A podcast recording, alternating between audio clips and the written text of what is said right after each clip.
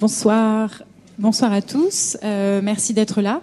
Donc, je suis Laetitia Stroche-Bonnard euh, et je m'occupe avec Chantal Delsol de euh, l'Observatoire de la modernité.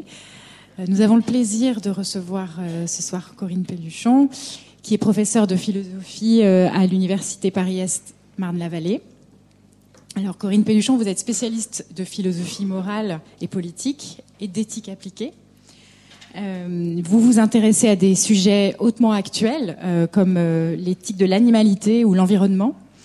et vous vous intéressez notamment aux, conséquences politiques, mais aussi morales de, ces questions.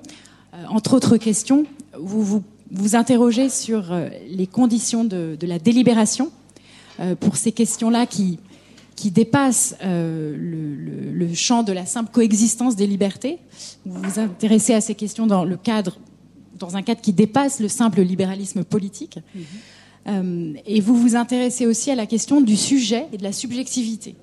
Donc toutes ces questions très philosophiques, euh, assez complexes, euh, qui doivent euh, probablement intéresser beaucoup d'entre vous. Et pour citer euh, votre dernier livre, s'intitule Les nourritures, euh, philosophie du corps politique. Euh, et toutes ces questions vous ont pardon, les nourritures, philosophie du corps politique. Est-ce que c'est mieux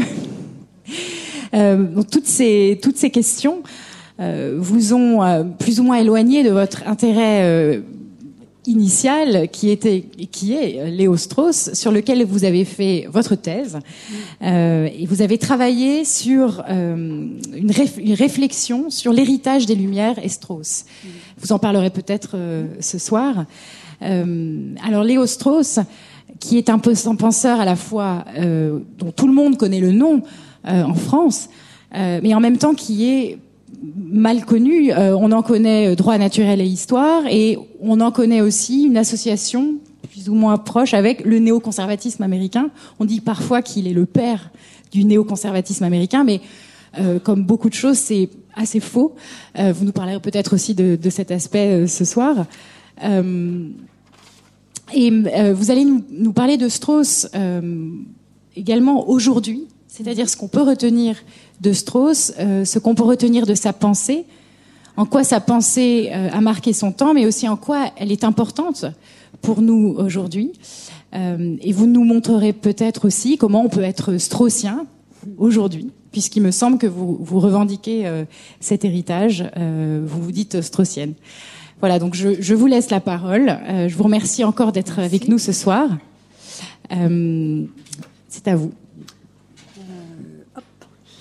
Alors bonjour à tout le monde. Donc euh, c'est effectivement, je vais donc présenter une communication sur Léo Strauss, penser avec et après Léo Strauss, c'est l'actualité de sa critique des Lumières modernes. Alors c'est effectivement, je vais euh, reprendre des interrogations qui étaient les miennes il y a quand même déjà très longtemps, et euh, puisque c'était ma thèse que j'ai soutenue en 2013, mais je vais essayer de vous présenter un peu les enjeux de cette pensée, euh, avec des moments forts et puis aussi l'actualité. Donc il y aura quatre parties. En introduction, je voudrais dire que la cri critique straussienne de la modernité et des Lumières est un moment essentiel d'une interrogation sur l'Occident.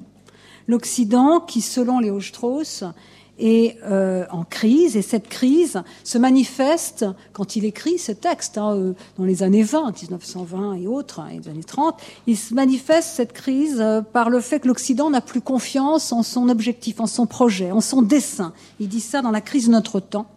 Et euh, il souligne aussi le fait qu'il y a une fragilité de la démocratie libérale peut-être une fragilité constitutive qui va être une des obsessions de Léo Strauss et qui euh, est tout à fait, je crois, intéressante pour nous. Alors cette euh, réflexion sur l'Occident et la fragilité de la démocratie libérale est le contexte de son interrogation, donc dans les années 30 au départ, et une interrogation qui est profondément marquée par l'avènement du nazisme. Euh, qui justement met au jour cette fragilité euh, et qui est liée à une crise aussi de l'Occident. Alors justement, euh, chez Strauss, ce, ce, le nazisme a été rendu possible entre autres par un certain état de la société en Allemagne et par le fait qu'il y avait des doutes sur les succès de la civilisation occidentale qui ont conduit euh, certains à, euh, à, alimenter une contestation puis un rejet des principes de la civilisation occidentale, notamment la valeur de la raison, et de la science, et aussi les droits de l'homme et l'idée que la prospérité économique et les droits de l'homme suffiraient à créer un monde vivable. Et il y a, si vous voulez, un texte tout à fait intéressant que vous pouvez lire, qui est assez facile. C'est pas le cas de toutes les œuvres de Strauss, qui est euh, le nihilisme allemand, qu'il écrit quand il est euh, aux États-Unis, réfugié aux États-Unis. Le nihilisme allemand, il dit que justement, il y a les jeunes nihilistes allemands qui dans les années 30 s'enflammèrent pour le nazisme et adhérèrent au nazisme, n'étaient pas euh, des euh, imbéciles, mais c'était, il s'agissait de, de, personnes qui euh, refusaient un monde qui, à leurs yeux, était exempt de, ne rendait pas possible le sacrifice et le sublime. Un monde qui rivait chacun à sa satisfaction. il parle d'un bolchevisme entre guillemets culturel. Et ces jeunes nihilistes allemands qui se soulevaient contre la société, donc, étaient nihilistes, c'est-à-dire qu'ils refusaient en bloc la civilisation, mais, et ça c'est très important, leur révolte était inarticulée.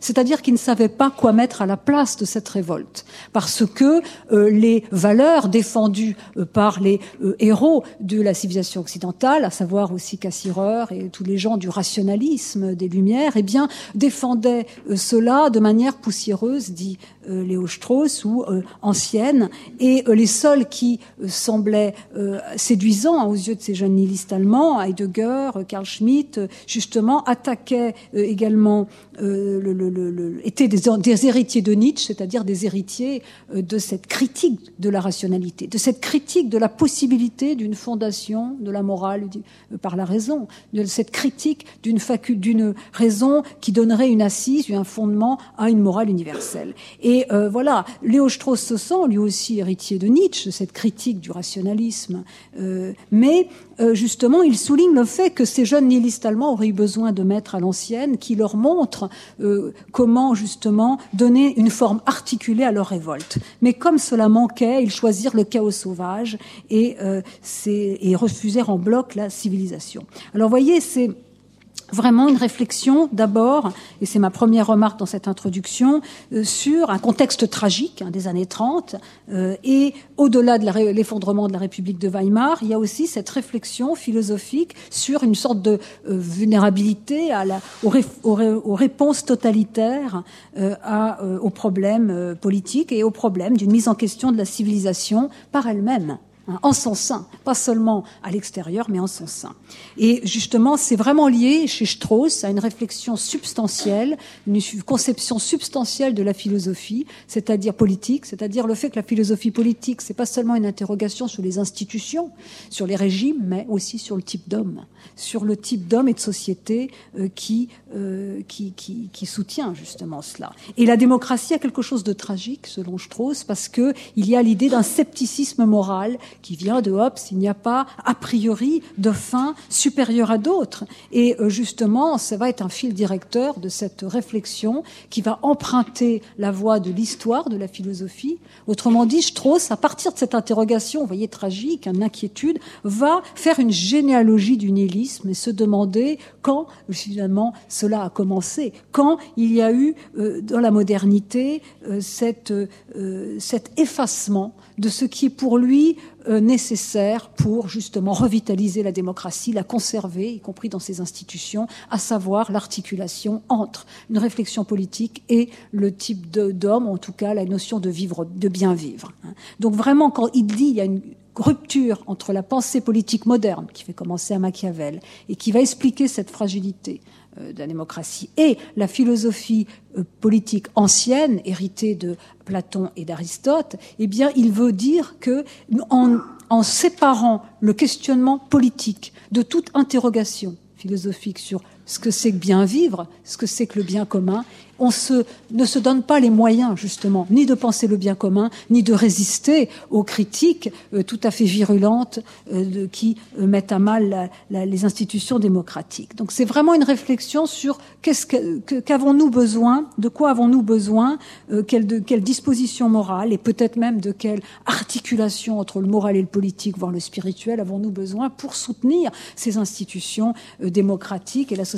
démocratique. Donc vous voyez le caractère paradoxal de cette interrogation, finalement très euh, liée à, au XXe siècle, hein, euh, des années 30, et en même temps qui va emprunter l'histoire de la philosophie de manière euh, même érudite, puisqu'il va euh, faire une, une, généalogie donc de, du nihilisme et arriver non pas seulement à opposer les anciens, Platon, Aristote, et les modernes qui commencent par Machiavel, Hobbes, ensuite Rousseau, ensuite les philosophies de l'histoire, mais aussi à opposer la pensée d'origine juive et euh, arabe du Moyen Âge, lié à une réflexion sur le, la loi comme totalité de la vie morale et politique, et euh, la pensée d'origine chrétienne. Donc il va compliquer un peu la querelle entre ancien et moderne par une réflexion euh, sur justement plusieurs sources, euh, une qui est plutôt empruntée au judaïsme et, euh, et médiévale, et, et, il va par même parler de lumière médiévale, il faudra voir ce qui est derrière. Euh, de même, pour finir cette introduction, il y a une réflexion sur il y a certains en fait présupposés de la pensée moderne qu'il va euh, déconstruire ou plutôt mettre en question. Et euh, il faut donc voir que c'est la critique qu'il va faire des Lumières modernes euh, n'est pas unilatérale. Elle n'est pas, euh, ce n'est pas une réflexion, me semble-t-il, anti-moderne. C'est une réflexion paradoxale, critique de la modernité, pour voir ce que nous avons gagné, mais ce que nous avons aussi perdu avec le rationalisme moderne, avec la critique par Spinoza et Hobbes de la religion de la révélation, avec cette, ce rationalisme qui euh, postule qu'il l'homme finalement n'a pas besoin euh, de la religion, voire de la tradition, pour trouver son salut. Donc, et pourtant, Strauss n'est pas un croyant, hein, mais vous voyez, il y a cette réflexion sur de quoi avons-nous besoin pour soutenir la démocratie libérale, ses institutions, mais aussi euh, ce, tout ce qu'est la liberté de penser, etc. Donc, voilà. Alors, donc, je vais construire donc en quatre parties mon travail. Euh, un volet d'abord, euh, si vous voulez, de toute façon, il y a un volet négatif, si vous voulez, de critique, de déconstruction des présupposés modernes. Et il y a, me semble-t-il, une contribution positive de Strauss à la philosophie et qui est tout à fait intéressant et qui nous permettra de nous demander ce que pourrait être, qu'est-ce que ça pourrait signifier d'être straussien ou post-straussien aujourd'hui, s'il faut, si Strauss a tenu toutes ses promesses ou euh, si pour prolonger son héritage, il ne faut pas faire un pas de côté, et je vous parlerai à la fois de ce qui me relie encore à Léo Strauss, euh, dont je peux considérer qu'il est quand même après tout mon maître, et en même temps ce dont je me sépare et pourquoi je me suis engagée sur autre chose. Alors j'ai quatre, par quatre parties. Un premier, je vais rappeler le contexte politique, oui c'est bon, et spirituel de l'entreprise de Strauss.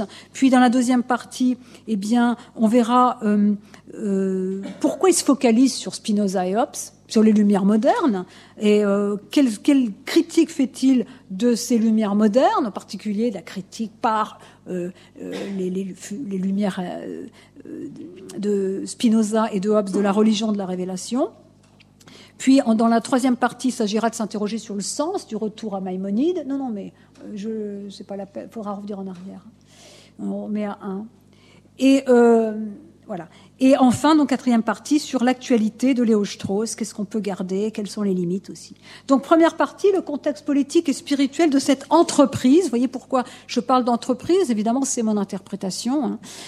Euh, elle n'a pas, euh, je ne prétends pas dire la vérité, mais en tout cas c'est moi ce que j'y vois. Donc le premier point, c'est, je le disais tout à l'heure, l'effondrement de la rationalité classique, qui euh, signifie que l'idée de fonder euh, la morale sur des principes universels, Kant, quoi, eh bien, semble, euh, dis-moi, mis en question par Nietzsche, mais aussi euh, il y a un événement philosophique qui incarne cette euh, critique de la rationalité classique, c'est la rencontre en 1922 entre Cassirer, qui est le défenseur de l'humanisme et de la fondation rationnelle de la moralité, qui est assez âgé, et Heidegger, qui à l'époque est tout fringant et qui dit la vérité relative au Dasein, au, à l'individu, on va dire, et qui remet en question complètement l'idée d'une éthique universelle.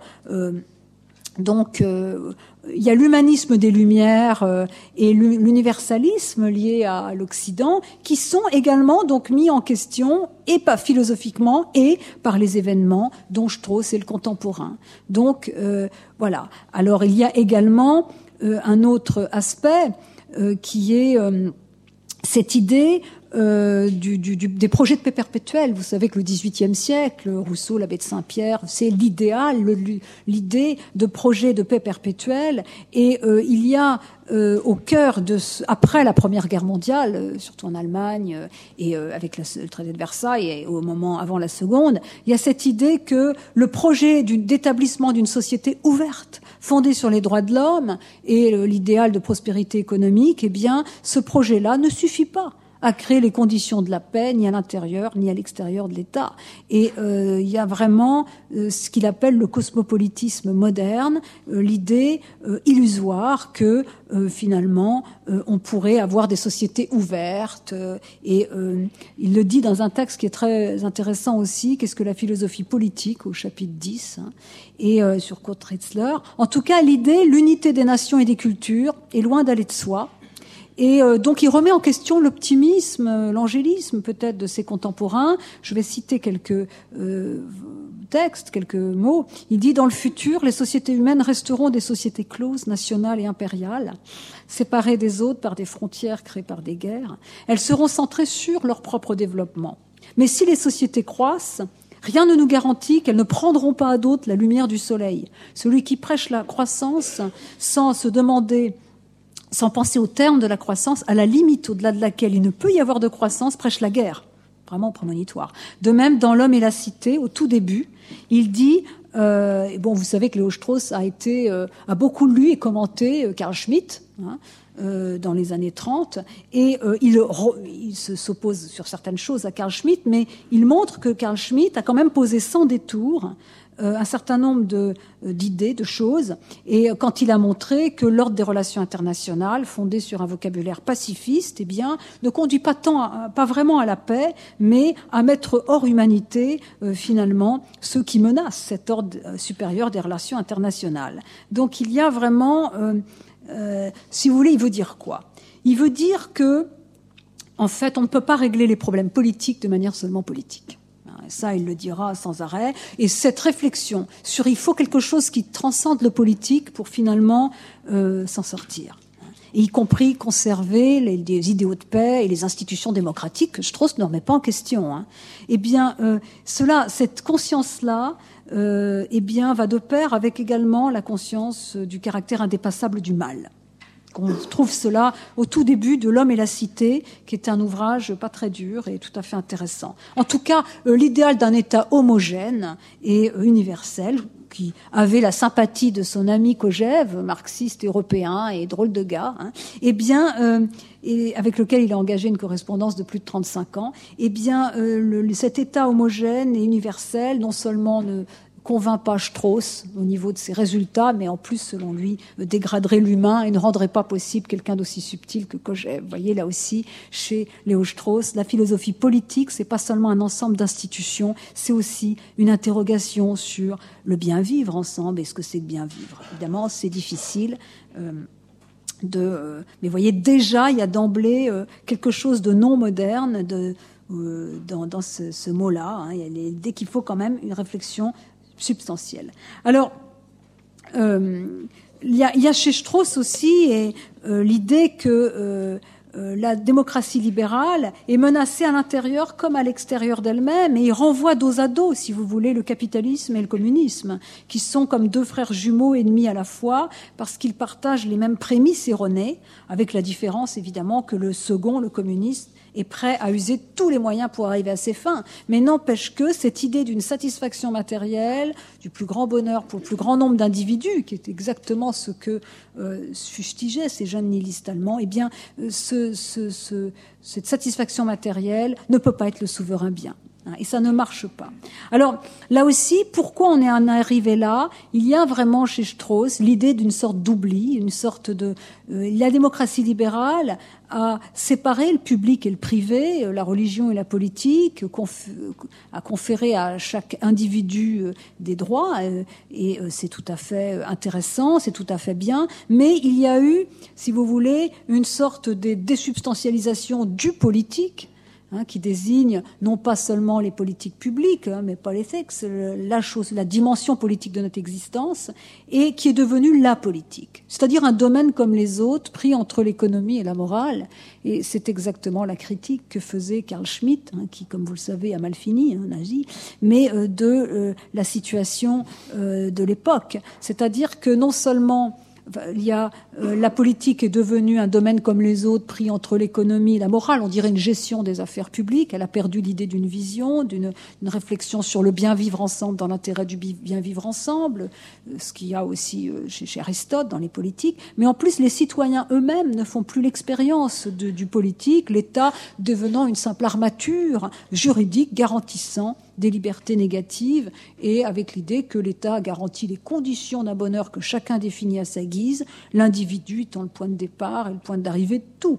Hein. Et euh, cela, euh, eh bien, c'est euh, il y a ce, fondement de la pensée moderne. Vous, selon Strauss, a une dégradation euh, alors, la différence entre, c'est le point commun entre Strauss et Schmitt. La grande différence, c'est que Schmitt va euh, tomber dans une sorte de détestation du monde contemporain qu'il appelle un monde de divertissement. Et seul pour Schmitt, euh, la réponse à mi-ennemi, la possibilité de la guerre va est nécessaire. Et, Strauss, évidemment, n'a pas du tout cette solution, cette réponse, un diagnostic pourtant assez semblable. Hein, voyez, donc c'est la grande différence entre un penseur, Carl Schmitt, qui sera ce qu'on et euh, Léo Strauss, qui n'est pas un anti-moderne, qui est un inquiet, qui se demande euh, comment euh, faire en sorte pour revitaliser justement ce qu'il y a de mieux dans notre tradition. Deuxième point, toujours, c'est la crise de la démocratie libérale. Je l'ai dit, elle est une crise de la philosophie politique. Euh, et c'est pourquoi Strauss va travailler de manière privilégiée sur les philosophes qui posent les fondements de la modernité, à savoir Spinoza et Hobbes, hein, dont vous savez que les traités politiques euh, posent les bases de ce qu'on appelle euh, plus tard démocratie libérale, en tout cas pour Spinoza, avec la séparation de l'Église et de l'État, hein, avec la séparation du théologique, de la religion, qui est confiée à la sphère privée, hein, aux croyances, et de l'autre côté la politique qui est la sphère publique. Et évidemment, euh, le Strauss ne remet pas en cause la laïcité, mais il va s'interroger sur euh, cette remise en question euh, de, l'articulation religieux-politique et, et, il va essayer de voir ce qu'il y a derrière ce rationalisme-là, ce critique de la révélation, puisque si vous lisez Spinoza et, et Hobbes le Léviathan, vous voyez qu'il y a une critique du miracle, il y a une critique de la révélation comme hétéronomie, comme besoin de la révélation. Et euh, donc du coup, le conflit entre tradition et euh, le conflit avec la tradition euh, met au, jour vraiment l'idée de la critique de l'hétéronomie, c'est-à-dire du besoin d'une vérité révélée, quoi. Donc ça, c'est effectivement quelque chose qui va être aussi au cœur de, du travail de, de, de Strauss. Alors, mais le cœur de la, crise de la démocratie libérale, c'est vraiment l'idée que la pensée politique se limite à la gestion du pouvoir. Ça, c'est chez Machiavel. La politique, c'est conquérir et garder le pouvoir et maîtriser les passions humaines en prenant l'homme tel qu'il est et non pas tel qu'il devrait être, en prenant un, étalon bas mais solide, dit Léo Strauss. Le problème, c'est que, alors chez Machiavel, il y a quand même, pour éviter la guerre, il y a quand même une idée du civisme, mais chez Léo Strauss, dans sa reconstruction de la modernité, de la genèse du nihilisme à partir justement des modernes, Machiavel, Hobbes, puis euh, Rousseau, et ensuite Nietzsche, eh bien, il y a l'idée que euh, plus on va, plus la modernité va s'accélérer et plus justement, euh, eh bien, euh, on va, euh, arriver à une sorte de, promotion des droits subjectifs, euh, à quelque chose qui où les, droits finalement deviennent les instruments des désirs et on perd justement cette idée de commun dont je parlais tout à l'heure. Hein. Donc il y a vraiment une réflexion qui est tout à fait, je me permets de le dire, intempestive à l'époque, puisqu'à l'époque, en tout cas là je, je traverse hein, la pensée de Strauss, mais quand il est aux États-Unis, il y arrive en 38, mais plus tard, au cœur de sa carrière, on est quand même, euh, il meurt en 73, mais dans les années 60, il y a quand même commence à avoir euh, ses idées. Euh, Habermas quand même est un peu connu, même s'il n'est pas traduit partout. Il y a cette idée d'une primauté du juste sur le bien. Hein. Cette idée que euh, la démocratie, c'est d'abord des procédures, faut s'entendre, et c'est le juste et pas les visions du monde euh, qui sont divergentes entre nous. Et euh, bon, il y a l'essor des sciences sociales, etc. Et je trouve c'est en fait un contre-courant hein, en parlant comme ça de l'actualité, de la pensée politique classique, qui encore une fois articule les réflexions politiques à une, un horizon qui est celui du bien vivre. Euh, on verra, euh, il dit pas forcément toujours ce que c'est, c'est peut-être le problème. Mais en tout cas, on voit que pour lui, la crise de la démocratie libérale est liée au fait qu'on a remplacé la pensée politique, dont l'horizon est ce questionnement sur la vie bonne, par une pensée politique centrée sur le pouvoir, la gestion des hommes, et euh, cela, eh bien, cela rend la, politique, cela la rend, ça l'éclipse. Hein. le politique est éclipsé au profit du politique. Euh, indépendamment de toute l'érosion des habitudes, des vertus qui permettent de soutenir les institutions et le type de société auquel une démocratie est liée. Et euh, il y a aussi chez Léo Strauss cette réflexion sur la démocratie de masse, qui euh, finalement, comme la démocratie de masse, suppose des vertus que peut-être elle ne n'encourage pas elle-même. Hein. Euh, donc, euh, comment aller chercher du côté de la tradition, de la culture, de ce qu'il appellera l'éducation libérale, des sortes de remparts, de contrepoids aux effets destructeurs de la culture de masse et euh, qui fait perdre aux êtres le sens du commun, mais aussi le sens du beau. Hein. Léo Strauss dit dans un texte des années 60 Les Grecs avaient un mot pour parler de vulgarité, apérocalia, le manque d'expérience des belles choses. Alors, le dernier point, ben, c'est la crise de la tradition. Et là, on entre au cœur d'une réflexion sur la religiosité contemporaine. la religion aussi est devenue une sphère privée. Alors ça, on le doit évidemment à Spinoza. Mais euh, le problème, c'est que ça devient finalement un ensemble de valeurs, de subjectivation, et que le principe de euh, l'attachement à une religion n'est plus la tradition, mais la conviction. La conviction, avec tout ce que ça euh, signifie d'arbitraire, les hommes piochent de manière plus ou moins arbitraire dans les traditions religieuses qui viennent des réservoirs culturels et ils se cherchent entre le retour problématique à l'orthodoxie et une religiosité parfois vide de tout contenu historique. Donc il y a une perplexité de la conscience religieuse moderne qui, encore une fois, a son origine chez Spinoza, qui, euh, mais on le comprend, a coupé la religion de la connaissance et qui va s'exprimer à l'époque euh, par un, tout un tas de courants tout à fait intéressants. Strauss écrit sur Spinoza euh, ses premiers textes, qui sera euh, quand il euh, quand il a une bourse de la Wissenschaft des Studentums, hein, de sorte de euh, oui, de, d'instituts qui donnait des bourses à des jeunes juifs qui travaillaient euh, euh, sur justement tout cela, le judaïsme. Et mais c'est l'étude un peu historique, historiographique des sources de la religion et qui peuvent procurer une sorte d'enterrement décent à, la, religiosité et, et, à tout un tas de, de réflexions là-dessus. Et puis il y, a vraiment en toile de fond cette question euh, de savoir euh, du, contexte théologique et politique de la critique de Spinoza et euh, qu'est-ce qu'on a gagné, qu'est-ce qu'on a perdu avec Spinoza. faut-il revenir à la tradition? Mais il y a eu entre la foi de ses ancêtres et Strauss, il y a eu Spinoza, cette critique de la religion, cette critique du miracle, donc par la, la, connaissance, la science, etc. Euh, à quelle tradition revenir? Est-ce à la tradition du rationalisme ou est-ce au, mysticisme de Solem, avec lequel il a entretenu une très très belle correspondance également? Euh, Est-ce que euh, faut être comme Karl Barth ou comme Rosenzweig, avoir une théologie libérale, c'est-à-dire que on n'est pas, on, accepte on fait une, critique du miracle, etc. On accepte ce que les critiques ont fait les hommes du 18e, 17e siècle, mais on va quand même conserver, euh, conserver la, religion. Mais quelle religion hein? Est-ce que, est que quand on, on, se passe d'un certain nombre de dogmes, on est encore dans la religion? Enfin, tu vois, c'est des questions qui euh, vont vraiment intéresser Strauss, mais aussi et surtout parce que Strauss s'interroge sur la religion comme tradition, plus que comme foi. Hein. Euh, bon, il y a euh, cette origine euh, juive, hein, cette connaissance du monde juif, et c'est une question aussi de savoir si la tradition peut être un contrepoids aux effets destructeurs de la culture de masse, à ce qu'on appelle aujourd'hui l'individualisme. une question ouverte. vous verrez que la réponse de Strauss, elle n'est pas si évidente que cela. En tout cas, il pose cette question.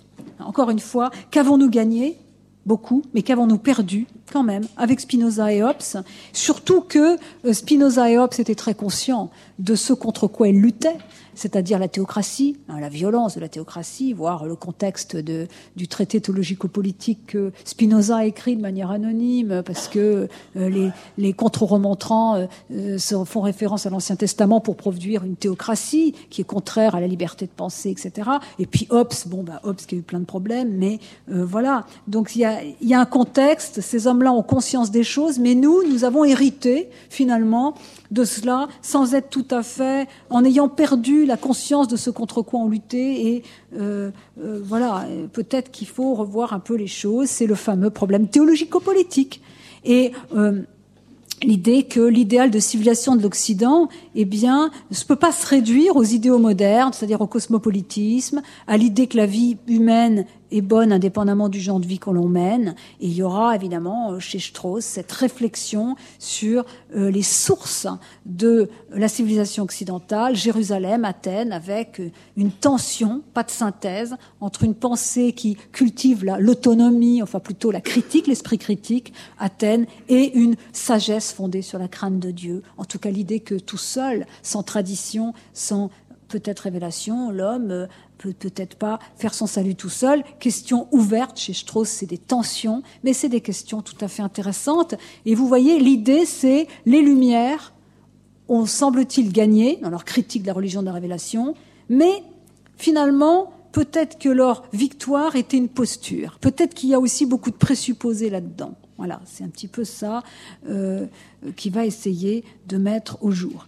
Alors, il y a, euh, en fait, il va, faut vraiment comprendre ce qui va mettre en question dans l'héritage des Lumières modernes. Je crois vous avoir euh, fait suggérer pourquoi, quel est l'enjeu de cette critique des Lumières modernes. Hein. C'est un enjeu inquiétude, un enjeu lié au contexte, un démocratie de masse, évidemment, avènement du nazisme, fragilité constitutive de la démocratie euh, libérale, qui célèbre la liberté de l'individu, mais cet individu, s'il perd le sens de ce qui euh, euh, fait justement sa participation à la chose politique, eh bien, il se dégrade intérieurement et se rend vulnérable aux solutions totalitaires, y compris quand il s'agit de jeunes et brillants nihilistes allemands qui lisaient Heidegger.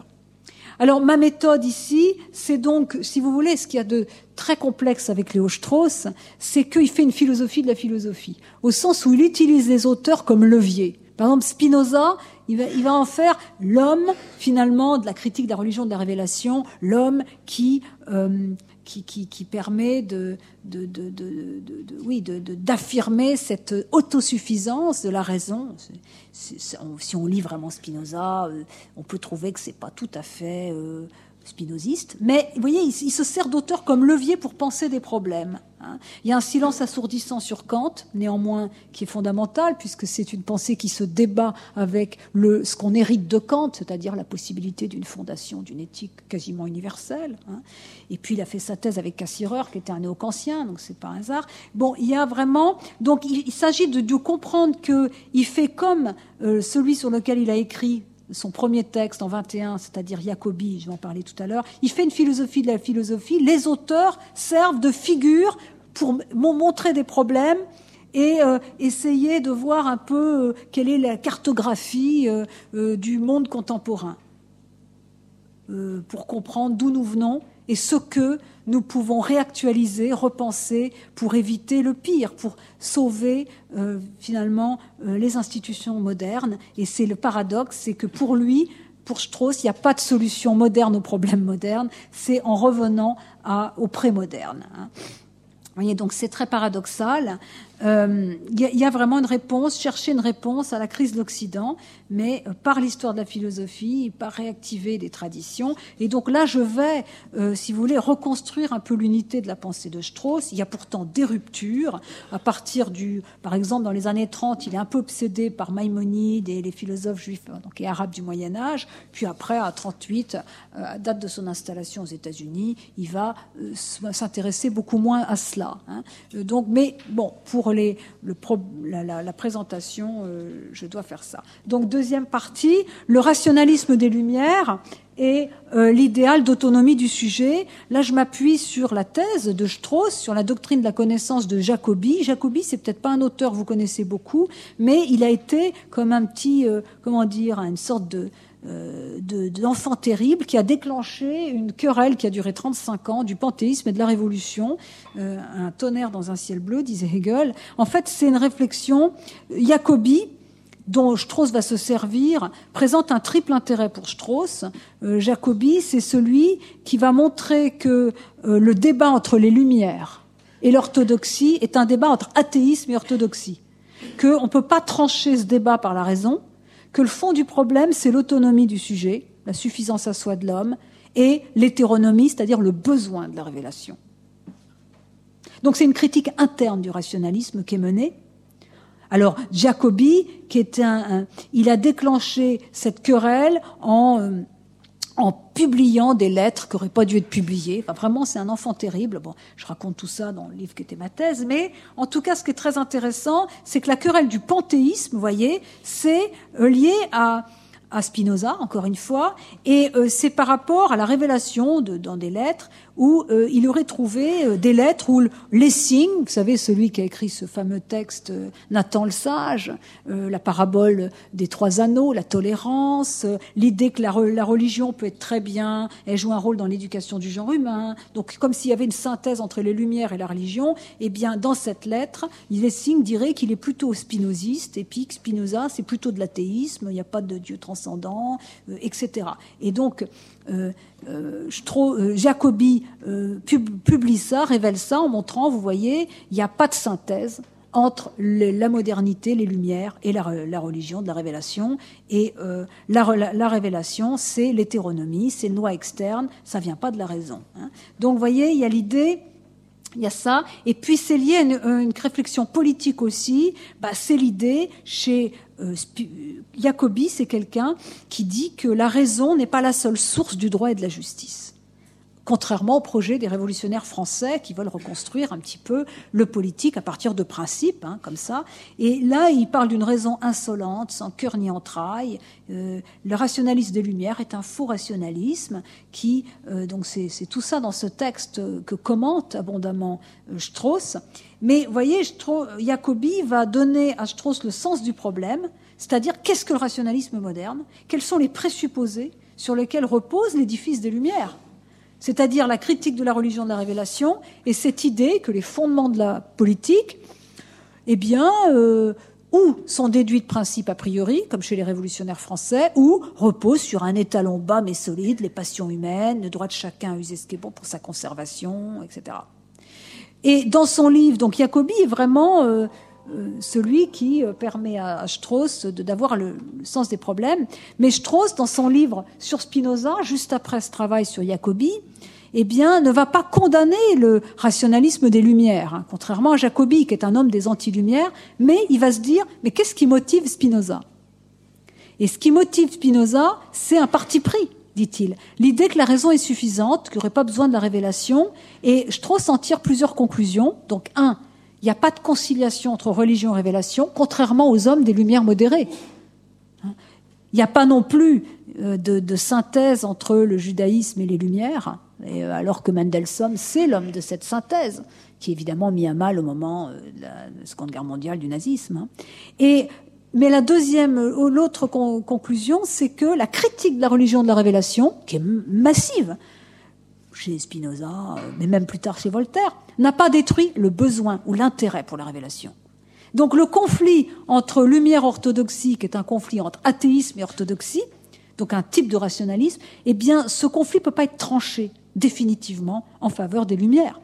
C'est pourquoi, dit Strauss, les lumières ont usé de l'arme de la dérision, en empruntant une stratégie à la Napoléon, je le cite, laissant derrière elle la forteresse imprenable de l'orthodoxie, elles se mirent à leur œuvre la plus propre, qui est la civilisation de l'homme et du monde, les progrès par la raison. Donc euh, il y a vraiment l'idée, et ça aussi c'est un c'est quelque chose de tout à fait remarquable chez Strauss. Il montre que les Lumières modernes, bon, ils vont pas finalement. Quel est leur but? Bah, c'est la science, c'est euh, le fait que euh, construire un monde habitable pour l'homme, les progrès de la civilisation par la science, les techniques. Et ça reprend un motif épicuréen, ou épicurien, mais moi je préfère traduire épicuréen, de la critique de la religion, c'est-à-dire l'idée que pour que l'homme euh, vive bien, il faut qu'il prenne sa vie en main, et la religion peut être un obstacle à ça.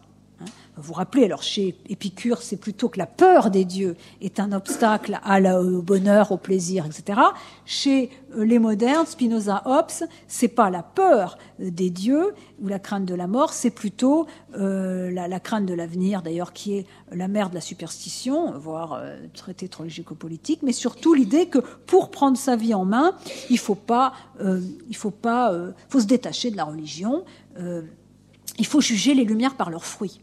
Mais alors le problème, voyez bien, c'est que les lumières, on est à un moment où les lumières doutent d'elles-mêmes. Hein. Euh, la science, la technique, la rationalité, euh, bien si la diffusion de la science et de la technique avait montré qu'un monde sans transcendance était possible, alors les Lumières auraient imposé l'idée que la religion était dépassée. Mais, je cite Strauss, au moment où il écrit, les doutes sur les succès de la civilisation sont devenus des doutes sur la possibilité de la civilisation. On voit s'éteindre la croyance selon laquelle l'homme, rejetant toujours plus loin les bornes naturelles, peut progresser vers plus de liberté, soumettre la nature, lui imposer ses lois, la produire par la pensée pure. Que reste-t-il alors du succès des Lumières? Hein, Tout ça dans la philosophie et la loi, un texte de 35. Et au, au niveau politique, c'est pareil. Cette opposition entre autonomie, la justice est une question dont l'homme seul a la charge, et hétéronomie est fondamentale. Et les modernes pensent que la justice est une question humaine, très humaine, seulement humaine, alors que finalement les penseurs juifs et arabes du Moyen Âge pensent comme Platon dans le livre euh, des lois que l'homme a besoin d'une loi divine pour se conduire au niveau individuel et collectif. Et euh, il y a, selon Strauss, il y a quelque chose de très intéressant dans la structure de la loi euh, comme totalité un peu de la vie morale, religieuse et euh, politique, parce que justement, ça veut dire que ça ne veut pas dire qu'il veut remettre la théocratie, surtout pas, mais c'est l'idée que l'origine de la justice, eh bien, n'est pas seulement une affaire de conciliation des intérêts, de droits de l'homme, mais il y a l'idée aussi que il y aurait le, le, sujet, l'individu, serait pas l'origine de tout. C'est vraiment la question de la critique des, du, du fondement moderne des droits de, euh, du droit naturel. Hein. Jacob, Jacobi donc a permis à Strauss d'ouvrir la querelle entre ancien et moderne sans se tromper d'adversaire et en montrant quelle conception de la raison de l'homme était derrière. Donc Strauss ne s'arrête pas à Jacobi hein, parce que euh, il n'est pas, euh, pas anti-moderne et surtout sa découverte au milieu des années 30 de la philosophie médiévale, Maïmonide en particulier, hein, va l'amener à redécouvrir Socrate, à redécouvrir euh, finalement la philosophie politique dans sa définition substantielle, euh, non pas, comme je disais, qu'il veuille une théocratie, mais euh, l'idée que la philosophie politique, c'est aussi une réflexion sur l'homme, c'est aussi une réflexion sur euh, quelque chose qui se situe en dehors des besoins, des intérêts, etc. Et alors, et que finalement le politique aurait en charge cela, ce qui évidemment est compliqué, hein, on va en parler tout à l'heure. Et c'est là qu'il va compliquer Strauss la querelle entre anciens et modernes en mettant les chrétiens du côté des modernes. Parce que pourtant Spinoza, et surtout Hobbes, n'arrête pas, euh, parce que Spinoza il fait semblant d'être un peu pro-chrétien, du moins dans le traité théologico-politique, mais Hobbes il n'arrête pas quand même de critiquer l'Église, la double... Euh, ne peut pas y avoir deux autorités, il n'y en a qu'une, celle de, euh, du prince. Mais ce qui va intéresser Strauss, c'est, il va dire que finalement le christianisme, comme type de pensée, est euh, encore prégnant chez des gens comme Hobbes et chez nous. Parce que pourquoi? Parce que le christianisme, c'est la morale. Parce que le christianisme, c'est l'idée qu'on perd le sens de la loi comme tout englobant, c'est-à-dire comme articulation donnée par la tradition du politique, du spirituel, de l'éthique. Et le christianisme, finalement, eh bien, il sépare, si vous voulez, en tout cas, c'est un cadre de pensée qui euh, tend à séparer, si vous voulez, la vie spirituelle et la vie euh, euh, dans l'État. Hein. Et, euh, et, et oh, Strauss, ce qui l'intéresse dans la pensée des Juifs euh, et des Arabes du Moyen Âge, c'est l'idée de la dimension symbolique des lois. le fait que euh, le rappel de la place de l'individu par rapport à ce qui est autre que lui. Hein. Cette idée que le meilleur régime n'a pas seulement vu le bonheur et la vertu n'a pas seulement en vue la satisfaction des individus, mais euh, il y a l'idée et que le, bien vivre, c'est pas donner, laisser à l'appréciation de la morale vécue comme ensemble de valeurs. Donc il y a une critique, si vous voulez, de ce symptôme qui est pour Strauss euh, la morale qui serait un ensemble de valeurs et euh, de subjectivations. C'est presque un gros mot, le mot valeur pour Strauss. Hein. Et, et, alors que si on se tourne, puisqu'il s'agit d'accéder à ce qu'il y a d'immuable, de, de, vrai chez Platon, Aristote, mais ils nous sont, ils nous sont finalement inaccessibles à cause des modernes et à cause des chrétiens. Il y a deux cavernes euh, en, dessous de celle de Platon, c'est ce qu'il dit. Hein. Et du coup, pour revenir à ce questionnement substantiel sur le bien vivre, sur le type d'homme qui peut soutenir un régime politique, éviter cette dégradation euh, qui conduit de la démocratie à la tyrannie, voire le texte de République 8 de Platon, quand il décrit la dégénérescence des États et le fait qu'une démocratie fait le lit d'une tyrannie, hein, parce que c'est des désirs non nécessaires auxquels tout le monde, qui tyrannisent tout le monde et que va venir après un frelon, un tyran, qui euh, lui sera même lui-même tyrannisé par ses désirs non nécessaires, mais qui imposera un semblant d'ordre. Hein, dans ce régime bigarré et sans ordre. C'est quand même une obsession straussienne. Hein. Et bien, pour éviter cela, il faut prendre de la distance par rapport à ce qui, toute une armature de concepts qu'on croit naturels, mais qui ont été en fait produits par euh, l'histoire politique, bah, les droits de l'homme, l'individu euh, comme fondement de les, finalement euh, de, de l'État, euh, tout un tas de choses comme ça, l'idée que le juste est plus fondamental que le bien. Euh, même le sens de la philosophie politique comme art de gouverner, de conquérir le pouvoir, euh, lié aux passions, à une, donc une anthropologie euh, comme celle de Hobbes ou ailleurs. Alors, troisième partie, Maïmonide, modèle des Lumières ou détour, paradigme d'une opération actuelle et détour pour nous rendre accessible ce qui ne nous est plus accessible, à savoir Platon, voire même Socrate.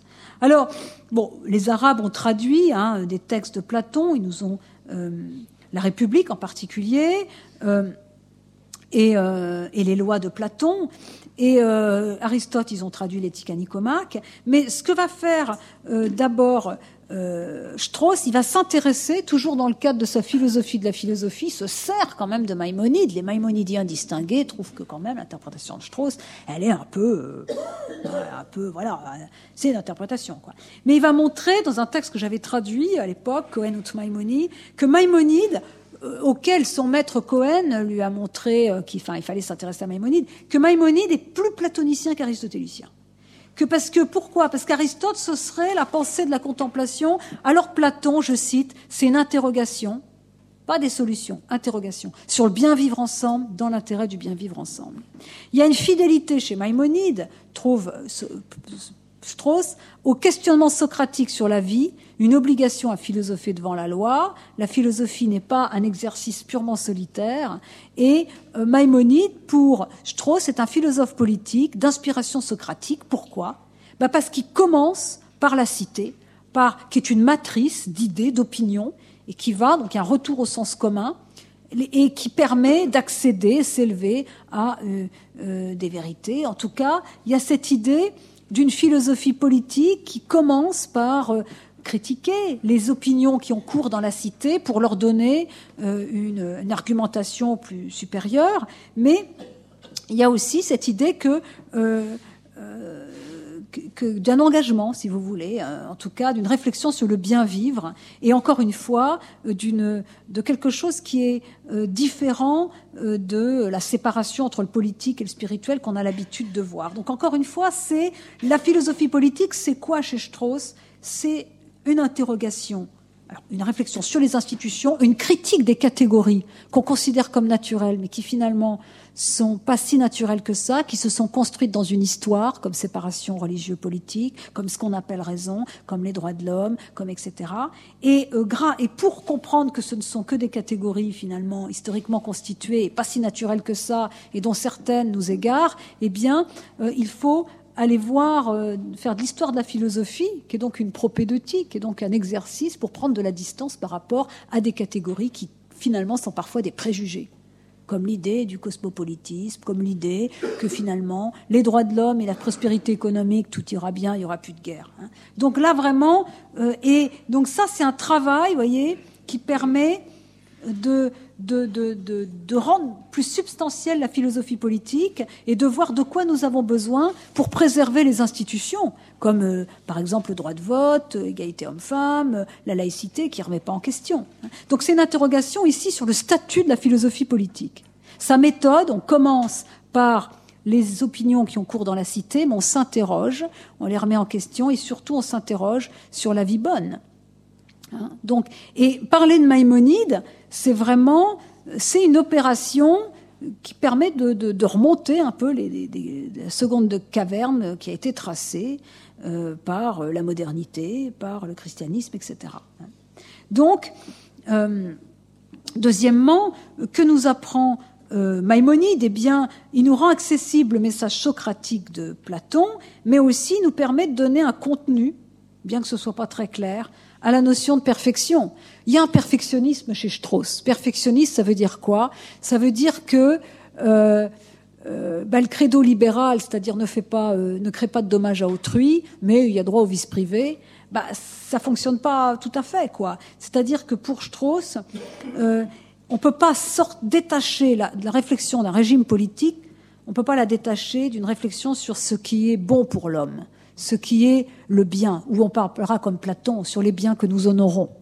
Finalement, euh, rappelez-vous, livre 5 des lois, euh, Platon, quand il dit euh, souci de soi, c'est une chose, mais honorer son âme, c'est c'est parce que tu aimes tel ou tel bien, la vérité, la justice, que tu vas te conduire de telle ou telle manière. Et quand tu n'aimes que la gloire, la vanité, ou que tu n'aimes pas la vérité et la justice, que tu es l'amour de l'argent, hein, l'oligarchie, la démocratie dans la République livre 8, eh bien, tu vas être jaloux, tu vas avoir des passions tristes, on dirait, et tu vas cautionner un régime politique particulier. Il y a vraiment chez Strauss ce motif platonicien d'un rapport étroit entre le régime politique, donc les institutions, et le type d'homme. Et ce type d'homme, c'est pas pensé en termes psychologiques, c'est par rapport au bien que l'on honore.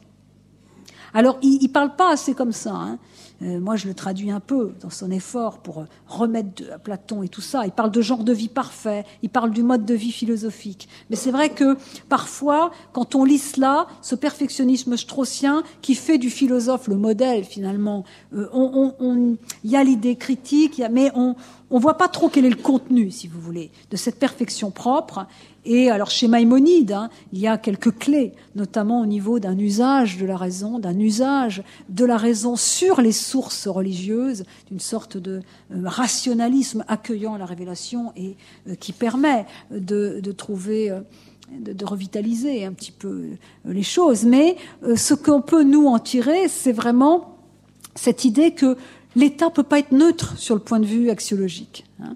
L'idéal de neutralité axiologique de l'État, un État neutre, chacun fait ce qu'il veut, pourvu qu'on ne crée pas de dommages à autrui, bah, ça suffit pas à déterminer quel type de société on veut promouvoir ou éviter. Ça permet pas euh, de penser le bien commun. Ça permet pas de sortir ce caractère tragique de la démocratie qui est lié à ce scepticisme moral qu'on peut appeler d'un relativisme, mais c'est un mot qu'emploie assez peu Strauss, mais qu'employait plutôt son élève euh, euh, le fringant et euh, Alan Bloom.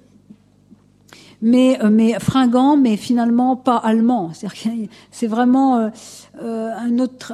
dans les années 60, il va, vraiment faire son l'Adam Bloom utilisé Strauss, mais il n'y a pas cette réflexion d'origine qui vient finalement de la critique du néocantisme, qui vient d'un héritage de Nietzsche qu'il s'agirait pourtant de dépasser, hein, et de dépasser sans faire comme Heidegger ou Schmitt. C'est ça, hein, je crois. Donc, vous euh, voyez, Maïmonide, alors, j'ai pas trop le temps ici, puis c'est complexe, mais c'est une reconstruction, un modèle destiné à ses contemporains et euh, il, aura, il, changera sur son interprétation de Maïmonide. Il y a des lettres tout à fait où il en fait presque un athée. On se demande si il n'exagère pas, mais enfin, il y a l'idée que euh, la tradition religieuse est une source de la moralité, qu'on soit croyant ou pas, et la tradition et pas seulement l'examen philosophique nourrit notre réflexion sur ce que c'est que de vivre comme un homme. Et euh, quand il parle de tension entre Jérusalem et Athènes, je crois que c'est cela qu'il veut dire. Euh, L'Occident peut être revitalisé, la démocratie soutenue, qu'à condition de redéfinir ses priorités à la lumière d'une image de l'homme puisée dans ses sources, là, à la fois rationnelle et euh, liée aux traditions. Et encore une fois, c'est plus les traditions que la foi euh, que Strauss n'avait pas. Et euh, voilà. Alors dernier point, euh, la euh, postérité de Strauss, les apports, les limites et qu'est-ce qu'on en a fait ou qu'est-ce que moi j'en ai fait. Alors selon moi, Strauss, et c'est son intérêt, cherche à corriger le fondement libéral de l'État. C'est-à-dire ce credo libéral ne fait pas autrui. La, la, question où euh, bon bah la seule chose qui c'est pas faire un dommage à autrui, mais finalement les individus font ce qu'ils veulent. L'État est une armature de droit et on va se satisfaire. Euh, bon, il veut la, réactualiser, la corriger par la réactualisation du questionnement socratique. Et le mot questionnement est important, c'est pas dogmatique, c'est un questionnement sur ce que c'est que bien vivre. Et aussi la réactualiser par l'articulation du théologique et du politique propre à Maïmonide, et qui ne signifie pas qu'il faut en revenir à la démocratie, ni que la religion soit une solution contre le nihilisme, surtout pas pour Strauss, mais la notion de loi qu'exhibe Maïmonide nous permet de prendre de la distance par rapport aux catégories qui saturent la pensée politique. Donc le fait que la politique est surtout une question de pouvoir, qu'elle a exclu le questionnement philosophique sur la vie bonne, euh, et que on confie à la morale, c'est-à-dire au domaine des valeurs, eh bien, euh, ce qui concerne des décisions pourtant euh, importantes sur le devenir de la démocratie, sur le devenir de l'humain, etc. Donc Maïmonide, dans un premier temps, c'est pour ça que c'est un détour, il n'en parlera plus après, mais surtout Socrate nous aide à penser le bien commun, en tout cas à être outillé suffisamment, même, méthodologiquement, pour le faire. Donc la première idée straussienne, c'est vraiment, et l'héritage à conserver, me semble-t-il, ces statuts de la philosophie politique. C'est-à-dire l'idée que la, philo la philosophie politique, c'est toujours lié un questionnement sur l'homme, sur ce qui c'est que de vivre comme un homme. Donc il y a l'idée qu'on va remettre en question ce, ce, préjugé finalement propre à la pensée politique moderne selon laquelle il n'y a a priori pas de fin supérieure. Car justement, cette idée selon laquelle il n'y a pas de fin supérieure à d'autres, que tous les biens se vaudraient, hein, eh bien, conduit comme dans le, le magnifique texte de, qui fait frémir de Platon au livre 8, hein, à épouser l'argent, à épouser finalement des choses qui ne permettent pas de tenir un régime politique euh, permettant et la philosophie et la liberté. Hein. Donc, il y a vous voyez, une profondeur dans cette critique du relativisme et, euh, et vraiment cette inquiétude sur le caractère tragique de la démocratie. Et la question est de savoir comment, alors que le ciel semble vide, et que nous ne sommes plus dans la cosmologie d'Aristote, comment penser cette fin de l'homme, ce télos ou cette notion de bien vivre avec les autres? Et Strauss, je ne pense pas qu'il ait produit, à mon avis, il n'a pas produit euh, cette idée, cette conception de l'homme, cette méthode permettant de, euh, de donner quelque chose de substantiel à la philosophie politique, mais il va, il va de façon critique contester le droit naturel moderne, c'est-à-dire l'idée que l'homme est défini par le souci de sa conservation, par sa satisfaction, par une liberté négative qui est indépendance mais qui ne sait pas ce qu'elle veut. Donc là, il y a vraiment une critique de la modernité avec, qui est liée à cette orientation du politique vers le seul bien-être et cette scission de la liberté et de la vertu qu'on trouve chez les modernes et qui va renforcer leur goût pour les choses matérielles et euh, finalement les rendent vulnérables à des euh, solutions euh, parfois euh, dégradante. Et là, je trouve c'est très intéressant euh, cette idée que l'individu est la mesure de toute chose, que le droit à sa conservation est la mesure de toute chose. Et puis, quand on s'oppose entre individus, on va avoir une loi un peu forte à la Hobbes pour contrecarrer cela. Euh, c'est vrai qu'on en est encore là. C'est, et il n'est pas sûr que ça permette de répondre aux défis actuels euh, liés aux technologies, etc. Et moi, si je me suis orientée vers la bioéthique et ensuite vers ces questions sur le vivant, c'est précisément parce que je trouvais qu'elles sont un défi au libéralisme politique, lequel justement concerne seulement le consentement entre adultes responsables et l'idée de ne pas créer un dommage à autrui, mais cet autrui, il n'y a pas que les humains actuels, et puis il y a des techniques qui peuvent changer le sens de l'existence, qui peuvent avoir un impact sur les institutions, détruire même les dispositions qui rendent possible euh, la démocratie, etc.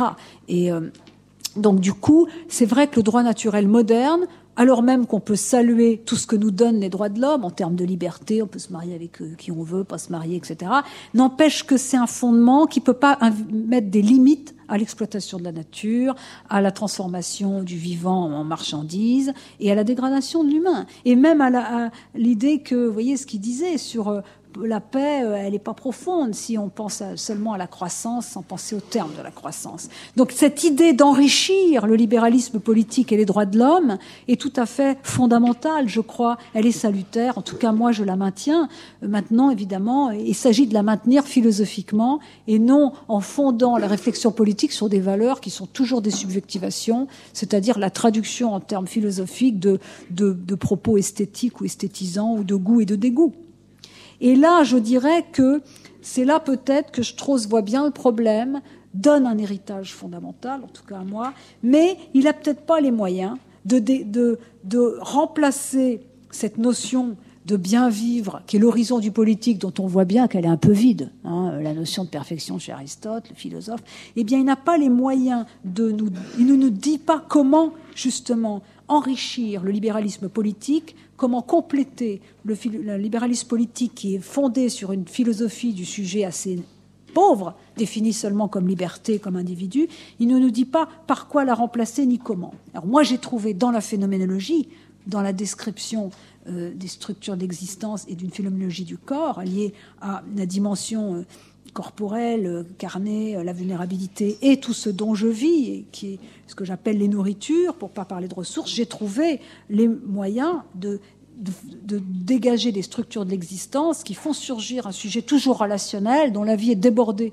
par celle des autres et qui permettent de fonder une théorie politique, non pas seulement sur le rapport entre individus avec la conciliation des libertés individuelles et la réduction des inégalités iniques, mais d'ajouter à ces deux finalités de l'État, à ces deux finalités du contrat social de Hobbes à Rawls, eh bien, la protection de la biosphère, un souci de convivialité, l'amélioration de la condition animale avec laquelle nous partageons l'oikos et, euh, voyez, euh, en tout cas des, choses, mais qui venaient pas ou de mes idées, de mes préférences, ni des valeurs, mais qui devenaient d'une description phénoménologique euh, héritée de Lévinas. Mais je trouve que vraiment chez Strauss, il y a quelque chose de puissant. Qu'est-ce que la philosophie politique? Qu'est-ce qu'il faut dépasser? Qu'est-ce qui nous manque pour éviter cette dégradation et ce retournement finalement de la démocratie contre elle-même? Il n'a peut-être pas toujours les outils, il n'a pas eu le temps, hein, mais euh, et en plus, euh, euh, voilà, donc ça, il y a ça. Deuxièmement, il y a quelque chose de formidable dans ce qu'il appelle la tension entre Jérusalem et Athènes, c'est-à-dire que on peut pas inviter, on peut pas inventer de toutes pièces. Les notion de bien, de bien vivre, euh, et même de manière générale ce qu'on appelle aujourd'hui l'éthique. Il y a l'idée que euh, certaines traditions sont en attente d'une traduction rationnelle. Et il est clair qu'il y aurait, quand il parle ce qu'il fait de Maïmonide et ce que faisait Maïmonide lui-même de la Torah, est un appel à revisiter les traditions religieuses, par exemple, qui sont des sources de la moralité, qui disent beaucoup aussi sur l'humain et le politique, en traduisant en langage rationnel cela. Donc cette critique, ce qu'il appelle vraiment l'opération euh, vraiment particulière que Maïmonide fait à la Torah, il nous invite, je pense, à le faire sur les différentes traditions. Euh, qui, peuvent être des sources qui revitalisent un petit peu, qui donnent euh, un petit peu des, pas des réponses, mais en tout cas des éclairages sur la condition humaine, sur le politique, le vivre ensemble, etc. Et ça, je pense qu'il y a euh, un, deuxième héritage. Donc le premier, le statut de la philosophie politique, hein, l'articulation la réflexion politique à la réflexion sur le bien vivre, mais je crois qu'il n'a pas les outils euh, forcément. Deux, la réflexion sur la, tension Jérusalem et Athènes. Mais vous voyez que dans les deux, à chaque fois, le point commun, c'est cette articulation entre politique et ontologie on ne peut pas résoudre de manière simplement politique ou technique les problèmes politiques. Parce que dans le politique, il y a plus que le conflit entre des intérêts, il y a des conflits de valeurs, mais il y a aussi profondément euh, des, biens différents que l'on euh, que l'on honore ou pas. Et ça, c'est vraiment Platon. Hein. Euh, que ce soit le livre 8 de la République ou que ce soit le livre 5 des lois, pour ne parler que d'eux, Platon montre bien que le politique, c'est un régime, c'est des institutions, effectivement, mais c'est aussi supporté ou dégradé par l'humain. et encore plus quand il s'agit d'une démocratie qui confie au euh, peuple le soin de voter, d'élire, etc. Donc là, vraiment, euh, on voit qu'il y a ce que nous apporte Strauss, moi ce qui m'a apporté, c'est cette critique de la neutralité axiologique de l'État, cette remise en question du primat du juste sur le bien, cette réflexion pour enrichir la philosophie du sujet qui sert d'armature au euh, contrat social de Spinoza à Hobbes, sauf que Spinoza, on comprend pourquoi. Hobbes, on comprend pourquoi Hobbes a forgé cette fiction théorique qu'est l'individu, parce que pour donner des droits à tous les êtres, indépendamment du genre, de la fonction sociale, il fallait bien les détacher de leur appartenance. Il fallait bien forger cette notion d'individu. Ce qu'il y a, c'est que ce faisant, on a gommé ce qui nous relie aux autres. Et c'est peut-être cela qu'il s'agit de retrouver, et de le retrouver, moi je dirais, de manière rationnelle, c'est-à-dire euh, sans imposer une Weltanschauung, une vision du monde, et qui serait justement euh, euh, qui serait euh, non libre. C'est d'où l'accent chez Strauss, cet héritage aussi du questionnement. Hein, ces questions, voilà. Donc être straussien, c'est vraiment, je crois, savoir qu'il n'y a pas forcément de fondation rationnelle universelle de la moralité, mais que on n'est pas non plus condamné seulement aux procédures. C'est c'est vrai qu'il n'y a plus de cosmologie comme chez Aristote, mais on peut penser peut-être pas la nature humaine, mais la condition. ça, même si Strauss reprend un peu la notion de nature. Hein. Mais surtout, c'est se donner les moyens de penser le bien commun en démocratie. Hein. Et donc, il, euh, euh, je crois qu'il y a vraiment. Euh, il y a vraiment cela, et je finirai par dire qu'il y a chez Strauss une critique de l'éthique comme morale, c'est-à-dire comme finalement ensemble de valeurs, de subjectivation, ou ce serait finalement euh, entre l'esthétique et, euh, et, le oui l'esthétique et la morale. C'est ça souvent ce qu'on appelle morale, hein. et dont se gargarisent beaucoup euh, ceux qui justement cherchent à compléter le libéralisme politique en fondant ou en refondant, comme ils disent de manière grandiloquente, le politique. Eh bien, non. parler de bien vivre, c'est pas la morale on pourrait peut-être l'appeler l'éthique, mais il faudrait s'entendre sur les mots. En tout cas, il y a une réflexion aussi, et moi je travaille actuellement là-dessus, d'inspiration néo-aristotélicienne ou platonicienne, qu'on appelle l'éthique des vertus. Quels traits moraux, quelles dispositions permettent d'équiper l'individu pour que justement il ne dégrade pas la société dans laquelle il vit, qu'il conserve ses institutions, y compris la démocratie qui est si fragile, eh bien, dans un contexte où l'homme est armé, technique. Et euh, et cela, les, traits moraux, les dispositions morales, qu'on appelle vertu, mais c'est un mot qui, peut nous piéger, c'est pas le contraire des vices, c'est un ensemble de représentations, mais qui aussi euh, conduisent à se penser autrement par rapport aux autres et qui a des conséquences sur les émotions. Donc c'est un rationalisme. Vous voyez le mot raison d'ailleurs, y compris chez Spinoza. Euh, et Strauss c'est un peu dur avec le rationalisme de Spinoza. La raison, c'est pas la ratiocination chez les hommes du XVIIe siècle. Elle n'est pas coupée. Elle a, elle produit aussi des affects. En tout cas, il y a dans cette articulation complexe entre l'ontologie et la politique, il y a une réflexion sur le caractère substantiel de la philosophie politique, sans se tromper sur les moyens pour l'enrichir, et il y a une réflexion sur les dispositions morales permettant d'éduquer, d'éduquer finalement, grande question straussienne, grande question euh, platonicienne, les individus afin qu'ils puissent soutenir les institutions démocratiques, éviter la dégradation, la perte de l'humain, et c'est en ce sens-là que je crois qu'on peut se réclamer de Léo Strauss, même quand c'est mon cas, on l'a euh, un peu quitté depuis plus de 15 ans maintenant. Je vous remercie.